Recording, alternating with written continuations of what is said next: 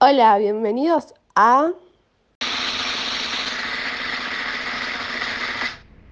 Programa Cristiano.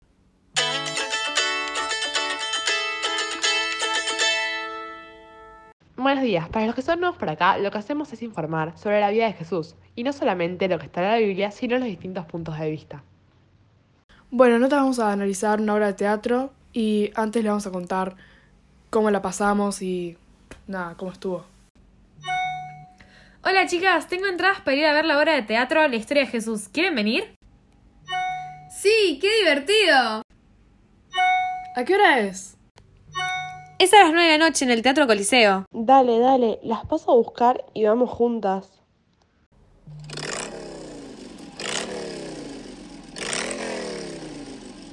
¡Ay, sí! ¡Ya quiero que empiece! ¡Estoy re emocionada! ¡Ay, sí! Vamos a conocer más sobre la vida de Jesús. Ay, estoy re contenta, qué bueno.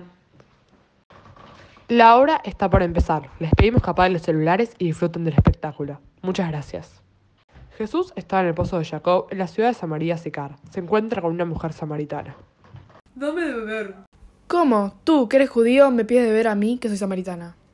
Si conocieras quién soy, vos misma me la pedirías y yo te daría agua viva. ¿Y de dónde sacaría usted esa agua si no tiene con qué? ¿Acaso usted es más grande que nuestro padre Jacob que nos brindó este pozo? El que beba de esta agua tendrá nuevamente sed, pero el que beba del agua que yo le daré nunca más volverá a tener sed.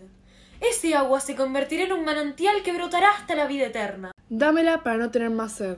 Ve a buscar a tu marido y vuelve, para así te daré ese agua. No tengo marido. Es verdad que no lo tienes. Has tenido cinco y el de ahora no es tu marido. Veo que eres un profeta. Mis padres adoraron esa montaña, y ustedes, los judíos, dicen que Jerusalén es donde se debe adorar. Créeme que en algún momento no se va a adorar en ninguna de las montañas al Padre. Ustedes, los samaritanos, adoran lo que no conocen. En cambio, nosotros adoraremos lo que conocemos, ya que la salvación viene de los judíos.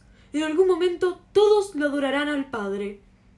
En algún momento el Mesías llegará y nos anunciará todo. Soy yo. La mujer samaritana vuelve a la ciudad.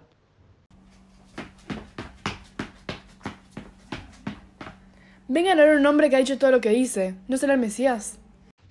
Todas van al encuentro con Jesús y en ese momento le creen que Él es el verdadero Salvador del mundo. Judas entrega a Jesús y a cambio los sumos sacerdotes le dan 30 monedas de plata. Luego Judas se da cuenta de su error y desea remediarlo, devolviendo las monedas que le habían dado. He pecado entregando sangre inocente. Les devuelvo las monedas. No nos importa. Desearía no haber entregado a mi amigo.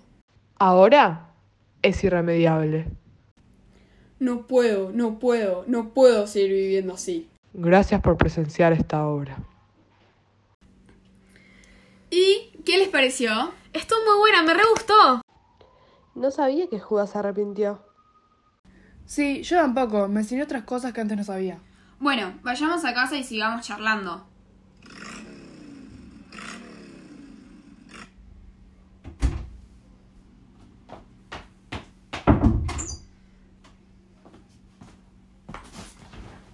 Yo conocí otra parte de la historia.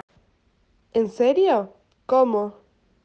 Un día estaba ahí con el celu y me apareció una publicación de Instagram de datos que nunca sabía de Jesús. Queremos saber, contá, contá. Bueno, es sobre la traición de Judas. Decía que la traición de Judas era necesaria para que Jesús sea el que saluda a los demás. ¿Ustedes qué piensan sobre esto? ¿Que estuvo bien o mal lo de Judas? No, qué interesante. Sí. Y no sé, por un lado estuvo mal porque traicionó a su amigo, pero por el otro estuvo bien porque hizo que Jesús cumpla la profecía. Yo sé unas cosas sobre la mujer samaritana. Tipo, me dijeron que, que ella como que había burlado a Jesús y él a cambio como que le había mostrado todos sus pecados. ¿En serio? No lo puedo creer.